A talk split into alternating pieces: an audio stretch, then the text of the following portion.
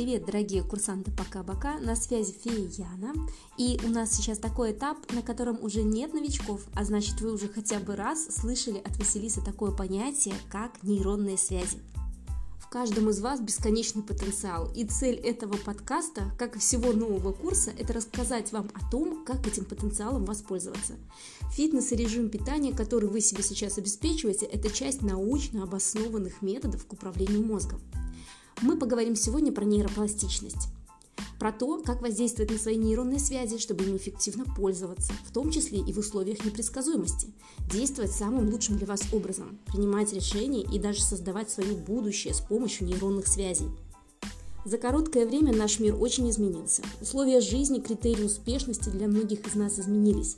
Не поехать кукухой и сохранить себя от распада – это уже успех. И многие из вас почувствовали, что жить будто бы стало сложнее. Почему так? Потому что сейчас наш мозг действует в условиях непредсказуемости. Чтобы принимать правильные решения, нужно оценивать ситуацию заново и заново. Готовые решения могут уже не сработать, и это вызывает высокую фоновую тревожность. В момент, когда, казалось бы, нужно действовать четко, взять свою жизнь и решения свои под контроль, мы не можем собраться. Если я сейчас попала в точку, и ваше сердце застучало чуть-чуть чаще, прошу вас вдохнуть и выдохнуть, потому что мир менялся всегда. Наш мозг сейчас слегка паникует, но ты здесь, в том месте, где люди умственно и физически эволюционируют. То, что происходит с привычным устройством твоей психики, это условие турбулентности для него. Небольшая встряска в полете, прежде чем явление нейропластичности, о котором мы сегодня говорим, проявит себя и выстроит новые стратегии. Первое и главное, что тебе нужно понять. Наш мозг изо всех сил сопротивляется изменениям. Даже если это шаги в сторону объективно лучшего, твои нейроны будут настаивать на привычном действии, ну или бездействии. Ведь изначально задача нервной системы любого организма – это поддержание статуса кво, сохрани все как было. То есть изначально нервная система направлена не на развитие, там, написание музыки, картин, научных открытий, нет. Она создана для того, чтобы ты ел то, что привычно, и привычным образом жил и размножался. А теперь представим, что помимо нашего внутреннего стремления что-то сделать со своей жизнью, поменять ее к лучшему, э, на нас еще наваливается огромное количество изменений во внешнем мире. И в какой-то момент наша нервная система становится неспособна переработать столько внешних задач. Старые методы будто бы не работают, ну или ты на волне успеха и при отсутствии сложности перестал ими пользоваться, а новых методов у тебя еще нет, и приходится их настроить. Но есть и хорошие новости. Абсолютно все нужные навыки для этой настройки и знания у тебя есть.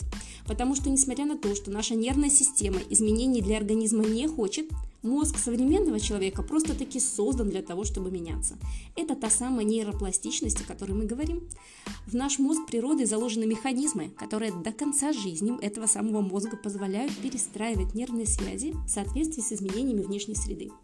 И когда эти связи меняются, мы в буквальном смысле становимся другими людьми. Мы иначе смотрим на все привычные факты и ситуации, иначе все оцениваем, иначе думаем, иначе реагируем, а значит, иначе живем.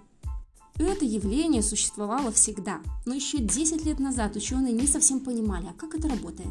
А сейчас мы уже точно знаем, что можно управлять своим состоянием, активируя определенные отделы мозга. Как же мы можем повлиять на свой мозг? Кажется, что это только он за нас решает и все меняет. Но это не совсем так. Схема такая. Мозг, мышление, дальше следует действие, дальше мы получаем результат, и он снова оценивается мозгом. То есть мы вернулись откуда начали. На каких этапах можно вмешаться? На этапе мышления, на этапе действия и на этапе оценки. То есть все достаточно управляемо. При повторении одних и тех же действий, одни и те же связи, часто используемые, формируют поведенческие устойчивые конструкции. То, какие связи устойчивы, чем ты чаще пользуешься, определяет то, как ты оцениваешь реальность. Например, разные люди одну и ту же ситуацию оценивают как угрозу или как возможность. Поэтому, если мы будем стратегически планировать наши действия, мы влияем на формирование новых нейронных связей, влияем на наш мозг. Своими действиями каждую минуту, каждую секунду, хотим мы того или нет, мы строим нормы своего будущего. В нашем организме существует огромное количество нервных клеток, нейронов. Вспомним биологию. У каждого нейрона есть множество дендритов, таких маленьких деревцев со множеством мелких отростков. Они собирают, собирают информацию и подают эти сигналы в тело нейрона. В теле нейрона они анализируются и выдают суммирующий импульс через единственный аксон, длинный такой э, нерв в сторону другого нейрона. Эта передача суммирующего сигнала проходит через синапс, контакт между двумя нейронами, двумя клеточками. И сигнала, по сути, только два – возбуждение и торможение. И те связи, которые используются чаще, они покрываются миелиновой оболочкой, то есть таким как скотчем изолентой, они ускоряются. Импульс не теряется, бежит по ним намного быстрее. Тренируетесь чаще, простой пример, организм схватывает все движения быстрее. Отучаете себя орать на ребенка, в конце концов это получится. Кстати, при спорте еще и улучшается координация всех реакций, потому что опосредованно это действует на все наши нейроны. И какие-то связи усиливаются, какие-то ослабеваются. Нейроны все те же, а связи новые. Это и есть нейропластичность. Своими действиями мы всегда можем пересобрать свой мозг под новые условия. Все в наших руках. Так давайте действовать. Это была фея Яна и новый подкаст от Пока-Бока. Хорошего дня!